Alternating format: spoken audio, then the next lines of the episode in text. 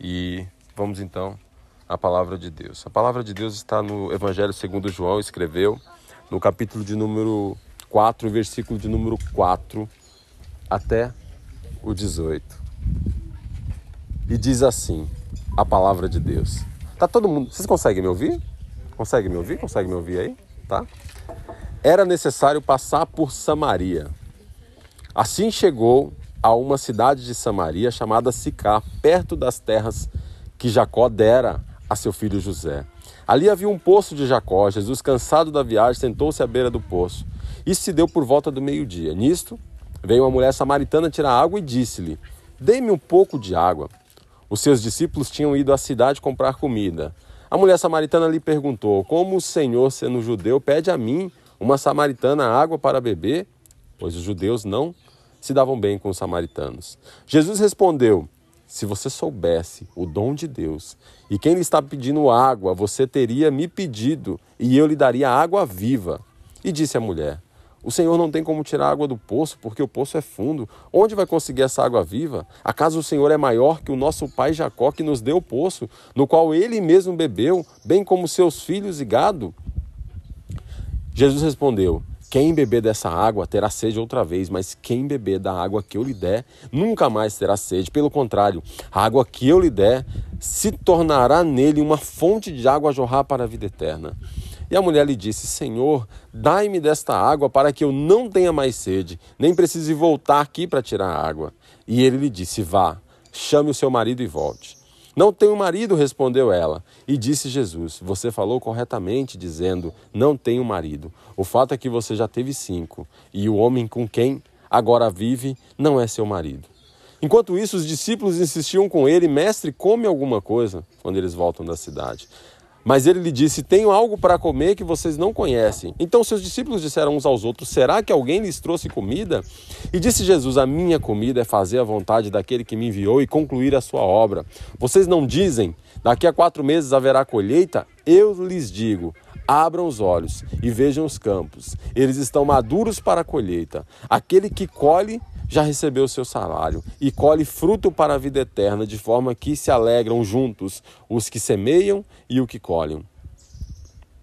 Então aquela mulher volta, né, o texto continua, aquela mulher volta para Samaria, e aí quando ela retorna, a Bíblia diz que muitos dos samaritanos, está em João, no versículo de número 42, muitos dos samaritanos daquela cidade, cre, daquela cidade creram por causa do seguinte testemunho dado pela mulher. Ele disse tudo que eu tinha feito. Assim, quando se aproximaram dele, os samaritanos insistiram que ficasse com eles, e ele ficou dois dias, e por causa da sua palavra, muitos outros creram. E disseram à mulher: Agora cremos, não somente por causa do que você disse, mas porque nós mesmos ouvimos e sabemos que realmente Ele é o Salvador do mundo. Curva a sua cabeça, Pai. Diante da tua palavra nós estamos, ó Deus, e nós queremos, Pai, a revelação do teu Espírito.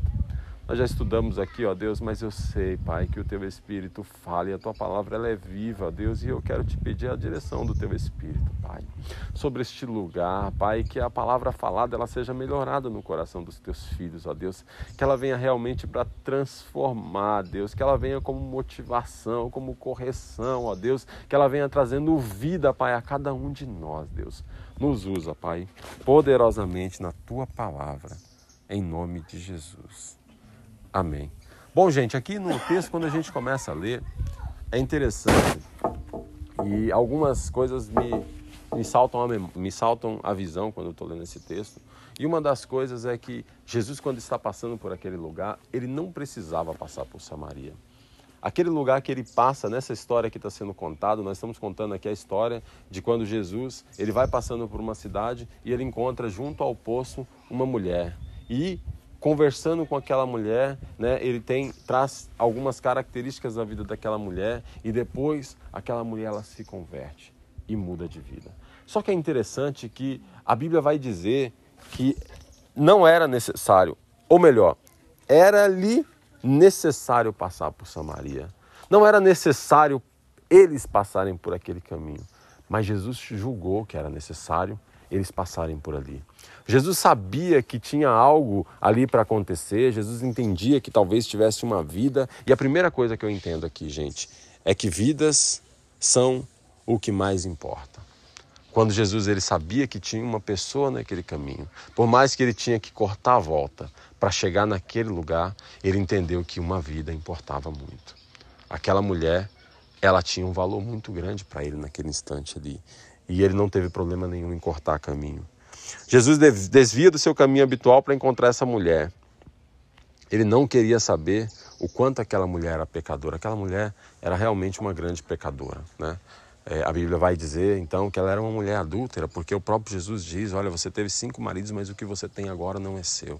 Aquela mulher, ela podia ser vista por muito de nós como a escória, como alguém que não tinha jeito, mas Jesus via ela de outro jeito. Jesus tinha uma visão diferente daquela mulher, né? E aí ele continua aqui, uma outra parte que me chama muita atenção, né? Quando ele chega para aquela mulher e começa a conversar com aquela mulher, a mulher ela pega, né? E, e a Bíblia está dizendo que ele passou por Samaria e aquela mulher questiona: como você sendo judeu vem conversar comigo que sou samaritana, né? E sabe o que, que eu entendo aqui também, gente? Eu entendo que Jesus ele nos impulsiona para que nós venhamos quebrar paradigmas e as crenças limitantes. Sabe, às vezes nós olhamos uma pessoa e nós fazemos o nosso julgamento e dizemos assim: ah, o Sérgio não tem jeito. Né? Pode ser o meu julgamento, é o julgamento humano. O Buru não vale nada. Né? E aqui é os comparativos. Né? O Mateus né, só dá trabalho. Só que aí Jesus nos desafia aqui a quebrar essa crença limitante. Primeiro, ele nos mostra que as vidas realmente são o que importam. Não importava se ele tivesse que cortar caminho e andar muito mais, chegar num território onde as pessoas talvez seriam ásperas com ele. Por quê? Porque os judeus e os samaritanos não se davam bem. Mas as vidas importavam. E na hora que ele chega naquele lugar, a primeira coisa que ele quer fazer ali é quebrar as, os paradigmas e as crenças limitantes. Quando ele chega naquele instante ali, aquela mulher, o que, que ela fala para ele? Como sendo você judeu? Vem falar, vem falar comigo que sou samaritana. Né? Aquela mulher ela tinha uma crença dentro do coração dela e Jesus quer trazer e quebrar essa crença. Sabe, Jesus nos chamou para nós pregarmos o Evangelho, sim, para a gente falar do amor dele.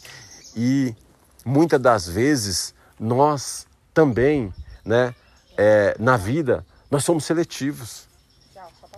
Ah, não, eu só posso fulano de tal, né? Eu moro num condomínio lá, né? E, e às vezes a gente pode olhar e falar assim: pessoas mais ricas não precisam de Deus. Isso é uma crença limitante. Isso é um paradigma que precisa também ser quebrado. Por quê? Porque eles precisam tanto quanto uma pessoa, né? Uma pessoa pobre que está passando necessidade. Talvez uma pessoa que está hospitalizada, ela entenda naquele instante que ela precisa mais de Deus do que alguém que tenha saúde.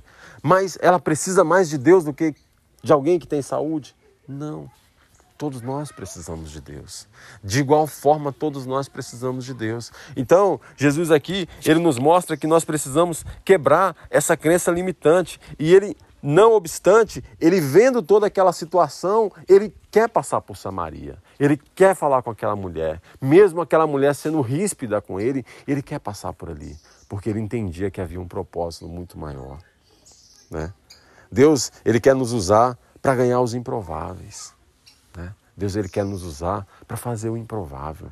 Para trazer para o reino dele as pessoas que são improváveis. Não vale nada. É esse que ele quer usar. Sabe, a Bíblia ela, ela conta ali que Davi, quando Davi ele está fugindo de Saul, ele vai e ele encontra alguns homens que eles eram como a escória da sociedade ali.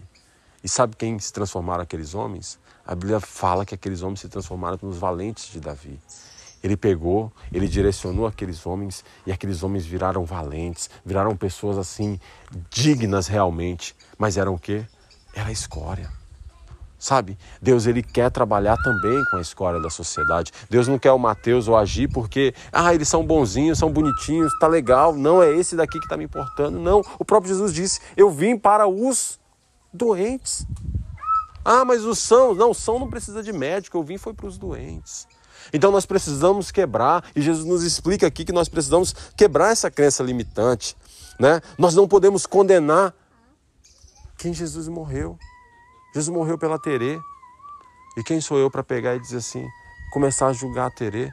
é dois trabalhos com um dedo que eu aponto para ela, é três dedos que voltam para mim. E é com o mesmo jugo. É o Lula. Três, é o Lula. três, pelo menos três, pode ser quatro, mas três. Três dedos. Três dedos apontam para mim novamente. Então eu tenho que entender, e a Bíblia está dizendo que com o mesmo jugo que eu julgo, eu vou ser julgado. Eu, depois que eu entendi essa palavra, eu compreendi. Gente, você precisa ver como eu, eu tento julgar leve as pessoas. Mas eu tento julgar leve mesmo. Porque no fundo, no fundo, eu sei que aquilo vai virar para mim. Vai chegar em mim e eu fico assim, falando, meu Deus do céu. Não, acho melhor não julgar, não, Nedezinha, vai que, né? E a gente tem isso hoje com a gente porque nós entendemos em Deus que quando nós apontamos um dedo, três ou quatro estão sendo apontados para nós. Quando eu julgo, a Bíblia diz que é com a mesma medida que eu julgar. Né? E aí a Bíblia tem uma palavra que a gente usa para bastante profeta, dei e você será dado, boa medida, sacudida, recalcada e transbordante. E é uma bênção, mas a Bíblia está dizendo que você dê e será dado. Opa, mas está dizendo de dinheiro? Hum, não necessariamente. Pode ser que eu estou odiando as pessoas, eu estou dando ódio para as pessoas. E como que eu vou receber isso daí? Em boa medida, sacudida, recalcada e transbordante. Eu plantei uma semente. Né? E a própria Bíblia está lá escrito também, esse ditado que o pessoal fala que parece que é um ditado do mundo, mas a Bíblia diz que quem planta vento, colhe tempestade. Então, quando nós olhamos para a vida do outro, nós não podemos julgar. Jesus não julgou aquela mulher. Ele sabia do pecado que aquela mulher vivia. Mesmo assim, ele não julgou. Ele não julgou. Ele precisava, aquela mulher precisava de um tratamento. Uma outra coisa que eu aprendo aqui, gente, quando aquela mulher começa a questionar Jesus, ela vai ali e ela questiona: como que você, judeu, pode pedir algo para uma mulher samaritana, né? O senhor não tem você não tem um balde para tirar água daqui? Então, quando ela começa ali questionar Jesus, fala assim: Mas você está achando que está por cima? Né? Ah, vai me dar água da vida? Você não tem nenhum balde, eu estou vendo você aí. Ó. Se eu não pegar a água do poço aí, você vai ficar com sede. Aquela mulher começa a questionar Jesus, sabe? E sabe o que eu entendo? Que nós precisamos saber lidar com a oposição. E a oposição não necessariamente são os nossos inimigos. Mas às vezes quando nós vamos falar com uma pessoa, aquela pessoa ela vem com cinco pedras na mão, literalmente. E nós precisamos aprender a lidar e Jesus está nos ensinando também a lidar com a oposição quando nós queremos trazer vida. Jesus queria trazer vida para aquela mulher. E ao contrário disso, o que, que aquela mulher trouxe para ele? trouxe uma oposição. Você não tem nenhum balde. O que, que você está achando que é? Você está achando que está por cima, mas você não tem um balde para tirar água. Né? E ali ele nos ensina aqui, a Bíblia diz em Efésios, capítulo de número 6, finalmente fortaleçam-se no Senhor e na força do teu, e no seu forte poder. Vistam-se de toda a armadura de Deus para poderem estar firmes contra as, as ciladas do diabo, pois a nossa luta não é com pessoas, mas contra poderes e autoridades, contra os dominadores do mundo, contra as forças espirituais do mal nas regiões celestiais. Sabe quando nós olhamos as pessoas que estão nos julgando, que estão dizendo assim, Buru, mas você não tem nem. É, você precisa da minha ajuda e você está achando que. Né? E aquela pessoa começa a virar uma oposição. Sabe como que nós temos que tratar com aquela pessoa? Nós temos que nos revestir da armadura de Deus sabendo que o quê? Sabendo que as nossas armas, elas não são armas carnais, né? Ah, não, a pessoa me falou ali e eu vou ter que responder à altura, porque ela tem que, ela tem que saber com quem que ela está lidando. Será se é assim que a Bíblia está nos ensinando? Será se é esse exemplo que Jesus está lá? Jesus vai lá e fala assim: Olha, mulher, você está sabendo? Você sabe com quem você está falando? Não. Né? Jesus ele tinha muito amor. E é isso que ele nos pede para que nós tenhamos amor, sim, compaixão, complacência, né? Entender a fraqueza dos fracos, né? E no momento de raiva fazer o quê? Às vezes contar de 1 até 10. Esse tempo desse atrás aí eu recebi uma mensagem meio atravessada, né? E, e, a minha vontade foi de responder a mensagem atravessada também, porque a pessoa não tinha o direito de falar daquele jeito ali. Ele não entendia o que estava falando tudo. Né? Mas eu entendi que ele estava no mau momento. Eu falei assim, acho que ele está no mau momento. Né? E eu peguei aquela palavra que veio totalmente atravessada, né? E eu mudei, né? A minha vontade carnal era de falar algumas coisas, Mas eu entendi espiritualmente que eu não poderia fazer aquilo, porque eu poderia estar destruindo uma pessoa que talvez estivesse passando por um momento difícil da vida dela, né? E eu resolvi ali, na minha resposta, eu resolvi amar ela, né? Entendendo que ela podia estar passando por um momento difícil. E eu falei, não, eu acho que, né, não é bem por aí e tal, né? Se eu errei de alguma forma ali, né? Talvez foi por aqui, me desculpa, eu sabia que eu não estava errado, mas eu preferi assumir o ônus do que pegar e né, talvez empurrar aquela pessoa um pouquinho mais abismo abaixo. Né? Talvez amanhã ela precisasse de uma ajuda minha e ela não ia ter essa ajuda minha. Por quê? Porque ela não ia nem me chamar, porque ela ia ficar sem graça. Né? Então o que, que eu fiz ali com aquela resposta? Eu deixei uma porta aberta. Pode ser que amanhã você precise de mim. Né? E quando você precisar, eu vou estar de braços abertos para te ajudar de novo. E não é porque eu não sou humano, não, gente. Tem os desejos, tem tudo, mas a gente tem que entender em Deus que as nossas armas elas não são armas carnais. Eu não posso vir para as pessoas que vêm me acusar e chegar e vir com dois pés no peito dessa pessoa, né? E dizer assim, é você está falando, mas você também é. Você. Não. Mas é melhor a gente contar de 1 até 10. Né? A Bíblia também diz que a justiça ela não é do homem, a justiça é de Deus, né?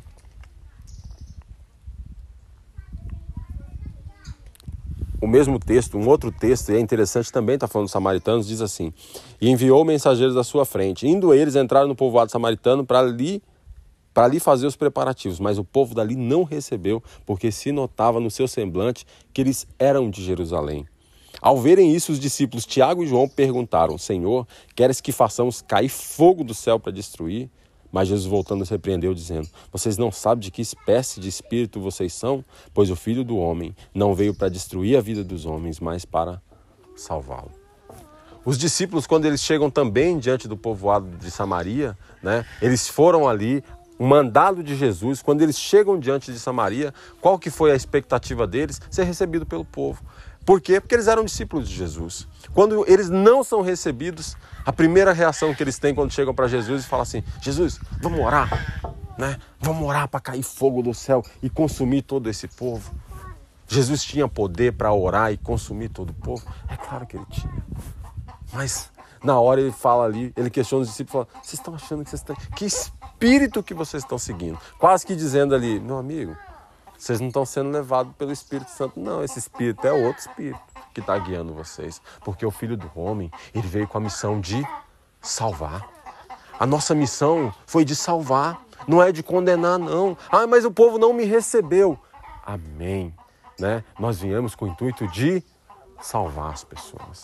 Então, quando nós vemos essa mulher, né, essa samaritana, Jesus ele tinha muito amor por elas. E é o mesmo amor que Ele quer que nós tenhamos pelas pessoas. É um amor que, olha, às vezes até julga.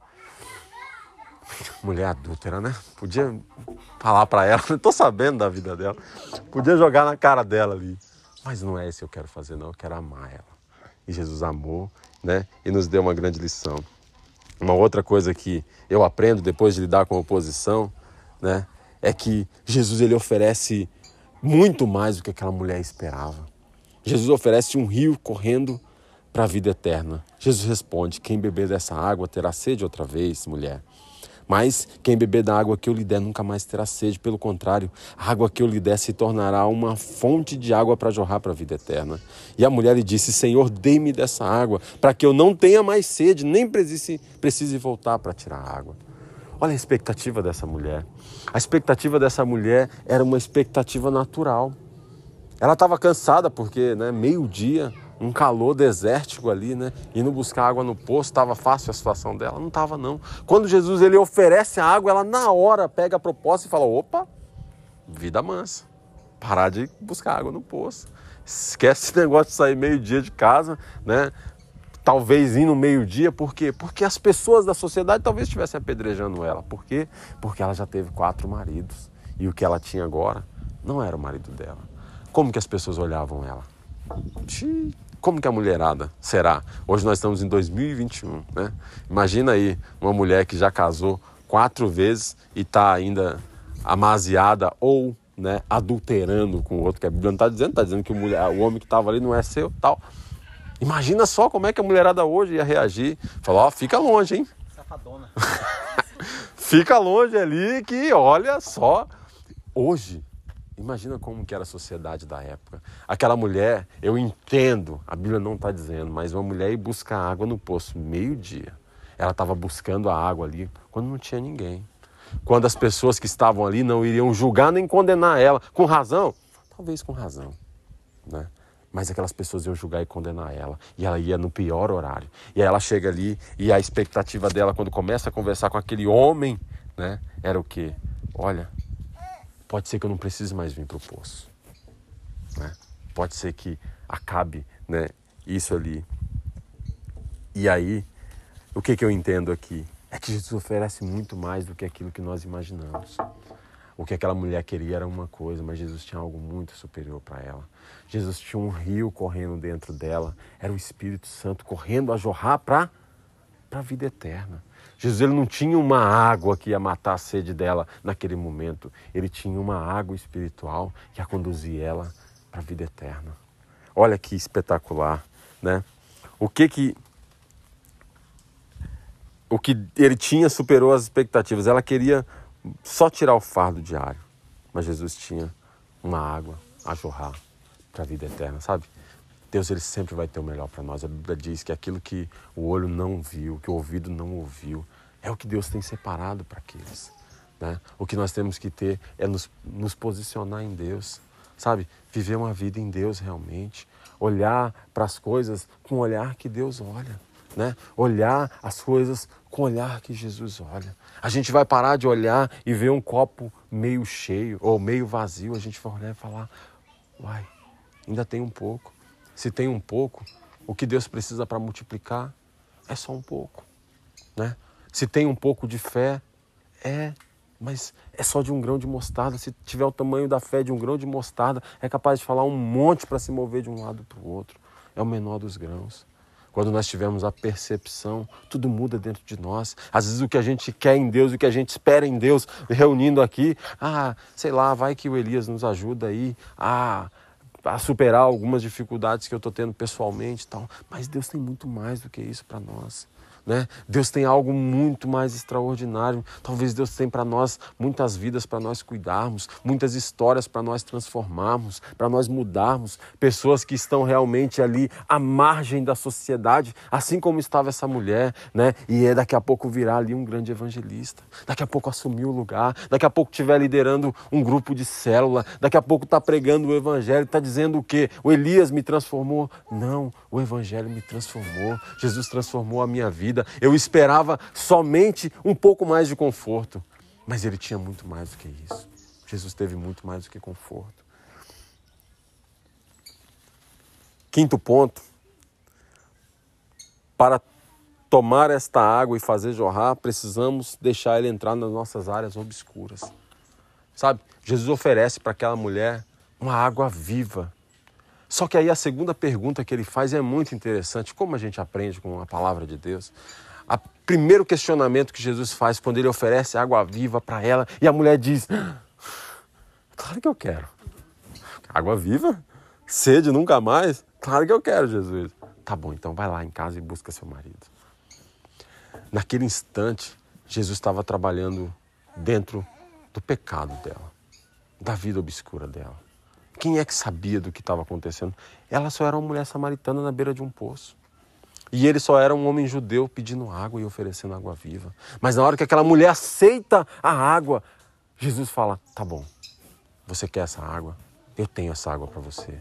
Mas antes, você precisa mudar a sua expectativa. Você precisa mudar aquilo que você tem feito de errado. Você precisa alinhar sua vida com Deus.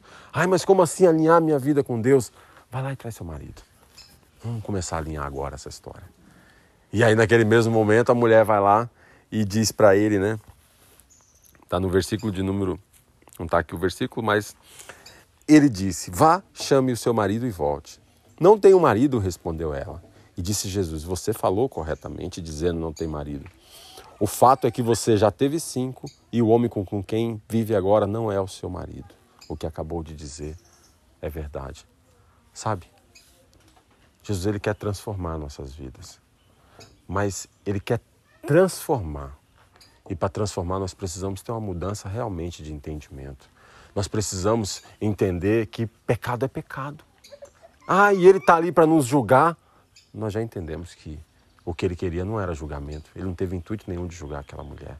Mas a partir do momento que aquela mulher aceita a água, ele fala: opa, você quer tomar dessa água, mas para essa água correr em você e fluir para a vida, calma aí, você precisa cuidar dessa área obscura da sua vida. E ele vem lá e, né, e aí que eu entendo o quê? Que nós precisamos primeiro reconhecer e confessar. Provérbio 28, 13 diz: Quem esconde os seus pecados não prospera, mas quem confessa e o abandona alcança misericórdia. Isaías é extraordinário. Isaías 57, 15 diz assim: Aqui é Deus que está dizendo. O alto e sublime trono que vive na eternidade, o santo diz. Aqui é Deus que vai começar a dizer. Habito nos lugares altos e santos. E também habito com os espíritos, com os de espírito oprimido e humilde. Dou um novo ânimo aos abatidos e coragem aos de coração arrependido. Sabe aqui? É o próprio Deus dizendo: Eu, sabe? Eu, próprio Deus, que habito num alto e sublime trono, que estou num grande lugar. Eu habito lá em cima. Eu sou o Criador de todas as coisas. Mas eu também habito. Olha que extraordinário. Mas eu também habito. Onde que eu também habito? Né? Habito nos lugares altos e santos. E também com os de espírito oprimido e humilde. Para quê? Para dar coragem aos de coração arrependido. Sabe, quando nós nos posicionamos diante de Deus, nós nos colocamos diante dele, mesmo sendo essa mulher, né? Será se tinha alguém mais pecador que essa mulher lá na, na região dela? Não sei não, mas acho que tinha gente que pecava, mas ela estava ali tá numa, é, ela estava ali na parte de cima mesmo, porque cinco maridos, seis maridos, né, e que estava ali, né, ela era da, ela era muito pecadora, né? Ah, vai, vai ficar contando pecado? Não, mas aqui a gente está mostrando que Jesus, ele não fazia nenhum tipo de acepção. Ele não queria saber o tamanho do pecado, porque muitas das vezes nós julgamos e dizemos assim: mas o pecado que eu tenho, né? Mas é impossível. Não. Jesus ele pega a gente do monturo né? A Bíblia diz, é um salmo que diz que ele pega a gente de um monturo e firma nossos pés sobre uma rocha. Né? E o que ele quer é firmar os nossos pés né, sobre uma rocha. Ele quer nos curar. Mas o que, que nós precisamos fazer? Primeiro, nós precisamos reconhecer diante dele. Aquela mulher reconhece. Jesus fala para ela: fala, Você falou a verdade. Você teve, né? Você não tem marido, né? Você está falando a verdade. Porque o que você tem agora não é seu. E aí aquele diálogo continua, sabe? E a vida daquela mulher, ela é transformada. Salmo 34, 18 diz que o Senhor está perto dos que têm coração quebrantado e salva os de espírito abatido. Sabe, quando tudo que nós precisamos, eu sempre falo, né? Às vezes conversando com a D, conversando com alguém, eu sempre falo assim: Deus, ele nunca vai mudar a vida de uma pessoa que ela não abriu o coração para mudar. Por quê? Porque Deus deu para nós o livre-arbítrio. E a partir do momento que Ele nos deu o livre-arbítrio, a decisão de mudança, ela parte de nós. Apocalipse diz que Ele está à porta e bate. Uai, mas se Ele está à porta, Ele não pode abrir a porta? Não. Ele está à porta e Ele bate. Qual é o intuito dele? O intuito dele é salvar todos. Foi o que ele falou para aqueles homens, né? Para os discípulos ali. Vocês estão doidos, vocês querem atacar fogo, vocês estão doidos. O filho do homem não veio para destruir, mas veio com o intuito de salvar todo mundo. E o que, que nós precisamos fazer quando ele está à porta e bate? O gesto é meu. Né? Ah, mas como que eu vou conseguir me livrar de toda essa multidão de pecado? Aí é com ele. Aí não é com a gente. Mas aí a Bíblia diz que ele está à porta e bate. E nós temos que fazer o quê? Abrir a porta. E a partir do momento que nós abrimos a porta, Apocalipse também diz que ele vai entrar e vai ceiar conosco, né? ceiar com a gente e nós com ele. Olha que extraordinário. Mas primeiro nós precisamos né, ter um gesto ali. Ele habita com os de coração quebrantado e salva os de espírito abatido. Sabe? Quando aquela mulher ela sai dali, ela já sai transformada, né? Ela já sai com uma vida totalmente transformada. Os rios de água viva, eles começaram a correr diante dela ali de uma tal maneira que ela chega diante da cidade dela e ela vai e ela começa a proclamar. Aquela mulher tinha acabado de se converter. Talvez duas horas de crente, não sei. A Bíblia diz que Jesus chegou meio-dia. Eu posso pensar aqui, imaginar. A Bíblia diz que Jesus chegou meio-dia lá. Eles tiveram aquele diálogo. Ela foi, foi embora, foi na cidade, voltou. Quando voltou da cidade, já voltou com várias pessoas. Ainda estava de dia. Então, assim, talvez três, quatro horas de convertida aquela mulher tinha. Né? Foi o tempo dos discípulos irem comprar pão quando os discípulos estão voltando. Aquela mulher já está voltando com uma multidão, né? dizendo: Olha, eu conheci um homem que ele falou tudo que eu tinha feito sabe? E ele falou que rios de água viva iriam correr dentro de mim. E eu já estou sentindo isso. E a partir daquele instante, aquela cidade começou e foi atrás de Jesus. Sabe? Deus ele quer muito mais e ele quer nos usar muito mais aqui para os cristãos aqui. Ele quer para nós muito mais do que uma vida mediana, uma vida medíocre. Né? O evangelho medíocre, sabe por quê? Sabe o que nós falamos muitas das vezes? Ah, mas eu não sei pregar. Ah, o Elias é, né? Ó, não sou pastor, mas fala bem. Ah, mas eu não sei falar. Ah, mas eu só tenho um ano de convertido. Ah, mas é, eu não, nunca fiz teologia. Então é porque, na realidade, se eu soubesse teologia, ia ser assim, aí eu ia, eu ia arrebentar, né? Só que aquela mulher, né, ela, puxa vida, ela nos dá uma lição extraordinária. Foi isso que me chocou, sabe? Quando eu ouvi essa palavra, eu falei: Meu Deus do céu, o que, que eu estou fazendo da minha vida? A gente vive às vezes como agente secreto de Deus, né? Olha só como é que a gente vive. Lembra que a gente está lendo ali? Aí a Bíblia diz que os discípulos eles foram para a cidade comprar pão. Nós vivemos como esses discípulos, o Buru. Nós vivemos uma vida normal. O que, que nós estamos fazendo? Ah, nós fomos comprar pão. A gente está vivendo o trivial. Nós estamos indo para o shopping. Nós estamos indo trabalhar, né? E quantos que aqueles discípulos trouxeram para ouvir Jesus? Nenhum. Os discípulos de Jesus não trouxeram um para ouvir os ensinamentos dele. Olha só, talvez Jesus não fosse passar pra, pelo aquele lugar de novo. Por quê? Porque ele estava pregando em todo lugar. Né? Cada lugar que ele pregava era praticamente único. Provavelmente ele não iria voltar naquele poço. E os discípulos ali poderiam chegar lá e falar: Ó, oh, está sabendo? Para aquela pessoa ali, para o padeiro onde eles foram comprar o pão, lá no supermercado ali, você sabe quem está lá em cima no poço? Eu não queria contar, não, mas ele está ali e tal. Se você soubesse quem está lá, cara, você ia lá ouvir uma palavra dele, porque é o mestre. O que, que aqueles discípulos fizeram? Nada. Eles chegaram lá, ouviram, né, viram ali, vivendo uma vida normal e foram lá comprar pão e voltaram para Jesus. E quando eles voltam para Jesus começam a questionar Jesus, Jesus fala para eles: Não estou com fome. O texto continua dizendo: Não estou com fome. Assim, mas, e os discípulos começam a questionar eles ali e falam: Mas será que alguém trouxe comida para eles? Será que alguém começaram a cochichar um com o outro? A gente acabou de sair para comprar comida, né? Puxa vida, acho que ele está meio ranzinza hoje. A gente saiu para comprar comida, chegou, aí agora ele está dizendo que não quer comer, né? E decide aí, né, Jesus? Só que aí quando ele começa a falar assim, ele falou: uma comida eu tenho para comer. Aí eu quero fazer a vontade do meu pai. E aí ele olha para os campos e ele fala ali, né? Aquele texto diz assim: os campos estão brancos. Os campos estão totalmente brancos. E vocês dizem, ah, que a colheita vai demorar. Não. Colheita já está aí. Sabe o que Jesus podia estar tá falando para aqueles discípulos ali? Os campos estão brancos e vocês não estão colhendo. Vocês podiam estar tá colhendo, mas vocês não estão colhendo. Mesmo vendo tantas pessoas, né? Mas vocês não estão colhendo. Só que ele tinha né, comissionado uma mulher. Isso é um tapa na cara de nós cristãos, sabe?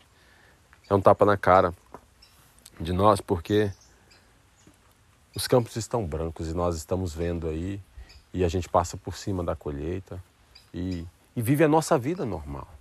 Mas os campos continuam brancos e as pessoas vão morrendo e os campos estão brancos. Sabe, o Buru, quando tem uma colheita aí, se não for colhido, perece. Quantas pessoas será que já pereceram? Por quê? Porque muitos cristãos, como eu, né? como eu, assumo aqui a minha culpa e minha responsabilidade, como nós, olhamos os campos brancos e fazemos o quê? Vamos para o supermercado. Esquecemos de dizer que nós temos palavras de vida eterna. Só que aí Jesus ele pega e traz então, quando ele pregou para aquela mulher, aquela mulher, ela entendeu. E ela entendeu a palavra de uma forma, uma forma que quando ela traz ali, aí a Bíblia está dizendo aqui que muitos dos samaritanos daquela cidade creram nele por causa do seguinte testemunho dado pela mulher. Assim, quando se aproximaram dele, os samaritanos insistiram que ficasse com eles, e ele ficou dois dias. E por causa da sua palavra, muitos outros creram. E disseram à mulher: Agora cremos, tão somente, não somente por causa do que você disse, mas porque nós mesmos ouvimos e sabemos que este realmente é o Salvador do mundo. Né? Às vezes a gente tem medo de pregar o Evangelho porque a gente não sabe como as pessoas vão reagir, né? De que forma elas vão agir, de que forma elas vão fazer. Será se. Ah, gente, a Bíblia diz que quem. que quem. né, faz ali, quem convence o homem é o Espírito Santo de Deus. Aqueles homens, eles chegaram diante de Jesus porque aquela mulher testemunhou. Ela só testemunhou. Talvez aquelas pessoas viram nela mudança de vida chegaram ali e falaram, uai, aquela mulher tal, né, toda torta, agora está falando de um jeito diferente. Talvez, talvez não, né? O evangelho que muitas pessoas vão ouvir de nós é a nossa própria vida, é o nosso próprio testemunho. O evangelho que vai conquistar muitas pessoas, né? A Bíblia diz então que aqueles homens ouviram aquela mulher, né? Testemunharam, aquele testemunho trouxe vida para elas puxa vida, né? Talvez as pessoas vão olhar para nós e elas vão acreditar em Jesus a partir de quem eu sou. E elas podem também não acreditar em Jesus a partir de quem eu sou. Elas podem olhar para mim e dizer assim: Eu queria muito ser como Elias. É. Olha, tem uma família bonita, tem uma família estruturada, é um homem de fé. Né? Como que eu faço para ser? E eu podia chegar e falar assim: Olha, vem diante de Cristo. Eu era a escória, eu era a mulher que estava ali diante do poço. Mas Deus mudou a minha vida. Mas Deus, os homens também podem olhar para mim e dizer assim: para eu ser como Elias, ó, mesma coisa. Para eu ser como Elias, misericórdia. Prefiro morrer queimado no inferno.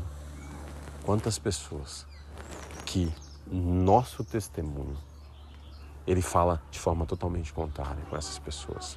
Quantas pessoas deixam de ser transformadas pelo Evangelho? Por quê? Porque elas tiveram, se depararam primeiro com o nosso testemunho de vida. E aí depois, ah, mas você é crente? Misericórdia, olha o mundo, olha o que o mundo fala pra gente. É Faraó corrigindo Abraão. Ah, você mentiu então? Foi Abraão. Ah, você mentiu, né? Entendi. Sabe? É o Egito corrigindo o povo de Deus. Olha que coisa lamentável. E olha que testemunho terrível. E aí, aquilo ali, aquela mudança de vida tem-se a partir daquela mulher. Nós precisamos ser um seguidor pelo exemplo. As palavras falam, o exemplo grita. Eu sempre digo isso. O que você fala, né? Talvez as pessoas ouvem o que você fala, mas elas já te julgam na hora, porque falam, muitas pessoas sabem quem você é. Então, por mais que você fale, fale, fale, fale, a pessoa está ouvindo assim, ouvindo e fala bonito, né? Como os samaritanos, né? O próprio Jesus foi questionar, os samaritanos não, os, os doutores da lei.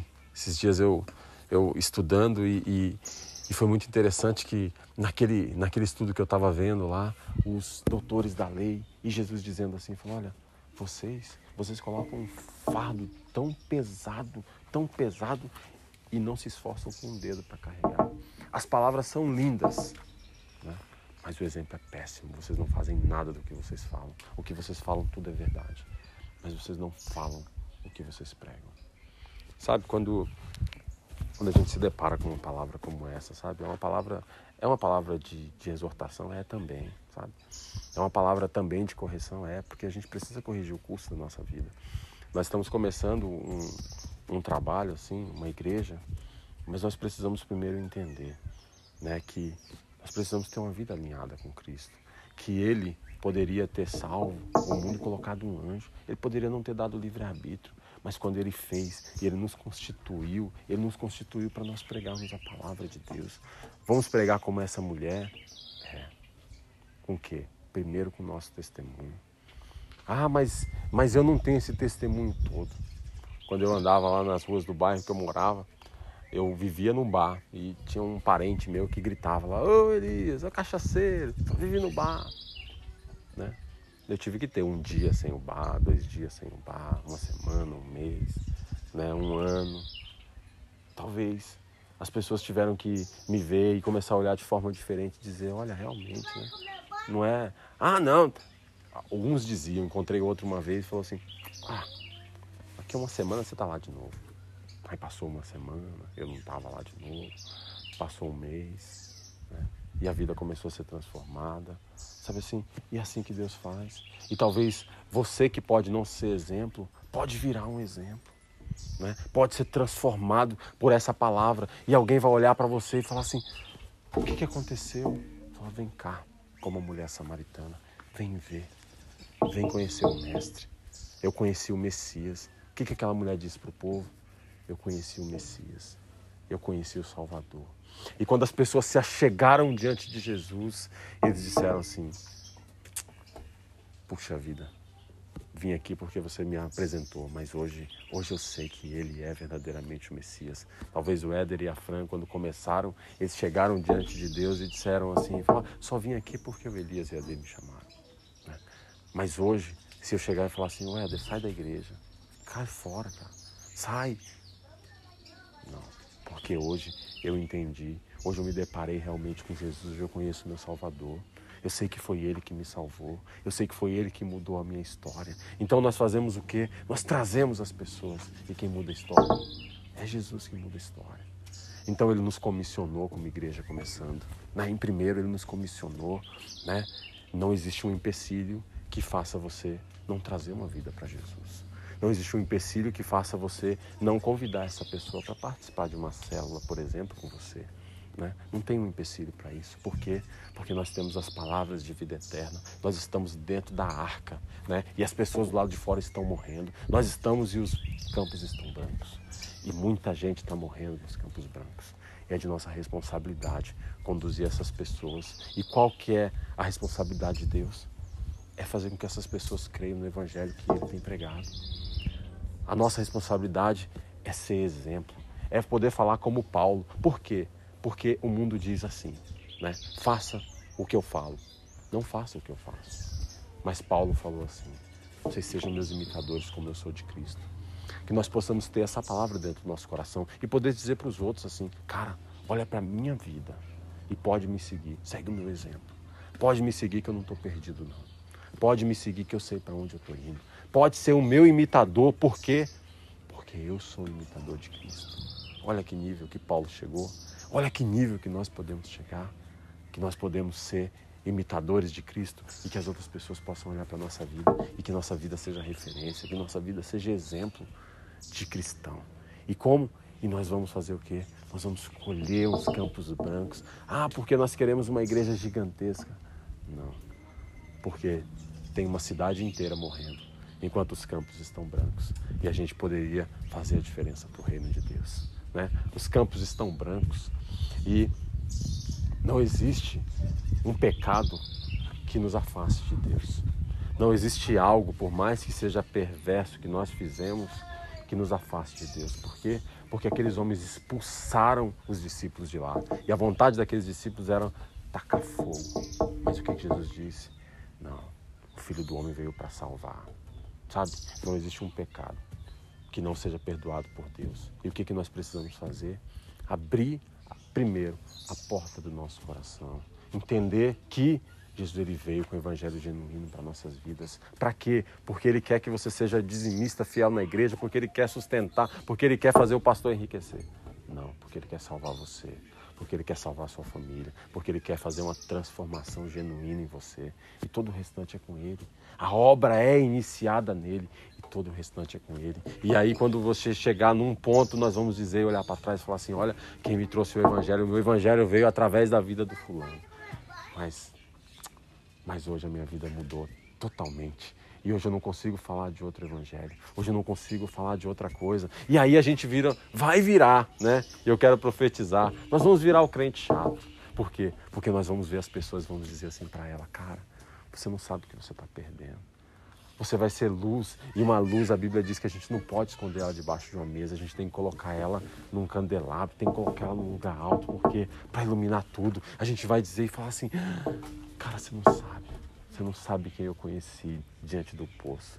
Quem contou tudo que eu tinha feito e quem mudou a minha vida.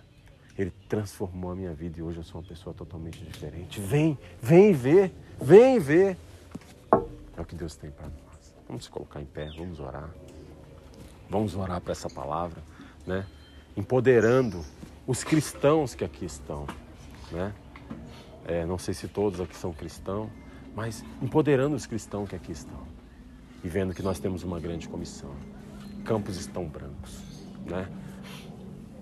A cidade está totalmente pervertida, terrivelmente perdida. E nós, como cristãos, temos que fazer como os discípulos, indo comprar pão, precisamos fazer como essa mulher, parar com desculpa. Não tem desculpa não, gente. Não tem desculpa não. Os campos estão brancos, né? E os como não cristão, nós precisamos entender que a salvação ela vem de Jesus. Né? A salvação, quando ela entra nas nossas vidas, a transformação, ela não vem através de uma palavra que foi falada, ela pode até vir surgir no efeito, mas a partir do momento que nós abrimos a porta, ele entra por dentro dessa porta e ele começa a morar conosco. Diante disso, a nossa vida nunca mais é a mesma. A gente é transformado. E todo mundo vai gritar e dizer assim: ah lá, vai lá, adúltera. Sabe de nada. Eu já mudei. Ah, mas é adúltera. Sabe de nada. Minha vida já é outra. Já foi transformada. E aí amanhã depois, adulto, ah, ah, a mulher, a, a gente fina. Legal ela. Não é boa? Exemplo. Olha um exemplo de família. Olha lá, tem lá o bêbado um exemplo de líder de casa, um exemplo de família, um exemplo de casamento. Olha lá o que, que vem ali, um exemplo de mãe. Por quê? Porque a transformação é feita pelo Evangelho. Amém? Nós vamos orar, né? Pedindo para que Deus venha nos empoderar e que esse Evangelho venha se multiplicar dentro de nós e que nós venhamos ter né, realmente uma decisão para Cristo, porque Ele vai mudar a nossa vida. Pai, nós queremos colocar diante do Senhor, Pai, essa palavra, Deus. Pai, é do teu reino, Deus. É uma palavra genuína, uma palavra que quando eu ouvi parte dela, Deus, ela transformou meu, entendimento, ó Deus. Eu entendi, ó Pai, que campos estão verdadeiramente brancos e que eu preciso, Deus, eu preciso, eu não posso me contentar, Pai, em ver, Deus, essa colheita e não fazer nada, Pai. Ó oh Deus, os campos, Pai, precisam ser colhidos. Ó oh Deus, então eu quero te pedir, comissiona teus filhos, Pai. Que não exista uma desculpa, ó oh Deus, que não seja o pouco conhecimento, que seja uma desculpa, Pai, mas que nós possamos ser teus imitadores a ponto de todos nos verem e quererem nos seguir, Pai. Olhando para a nossa vida e dizendo, eu quero ser como você, qual é o caminho, e nós possamos conduzir eles ao Senhor, dizendo, Ele está à porta, Ele está à porta, Ele está à porta, abra a porta do seu coração, Pai. Pai, eu quero orar por as pessoas, ó Deus, que podem estar indecidas dentro do seu coração, ó Deus, quanto ao Senhor. Pai, e pedir, Deus, abre a porta do coração, entra e ceia com elas, Pai. Que a vida delas sejam transformadas, ó Deus, e como essa mulher, Pai, elas possam chegar diante do Senhor, ó Deus, e elas venham dizer lá na frente: Eu conheci Jesus através de uma palavra, mas hoje não é só através de um testemunho, hoje eu conheço porque eu vivo, porque a minha vida foi transformada, porque a minha vida foi restaurada, foi restaurada e foi transformada. Aleluia, Deus. Obrigado, Pai. Obrigado, Jesus. Obrigado, Pai. Obrigado, Pai. Aleluia, Deus. Vamos adorar a Ele. Vamos adorar neste tempo, Deus. Pai, nos capacita, ó Deus. Pai, nos dá coragem, nos impulsiona, Pai. Oh, Jesus, nos impulsiona para algo muito maior, Pai. Oh, Deus. Nós começamos aqui, ó Deus, mas nós queremos algo muito maior, Pai. Pai, nós não queremos crescer para nossa honra, para nossa glória, não, Pai, nós queremos diminuir, Deus. Nós queremos ser cada vez menor diante do Senhor, ó Pai. Nós precisamos diminuir, Deus. Porque nós queremos que o teu nome cresça. Porque nós queremos que o Senhor cresça, que o teu evangelho cresça, Pai. Deus, impulsiona as células, Deus.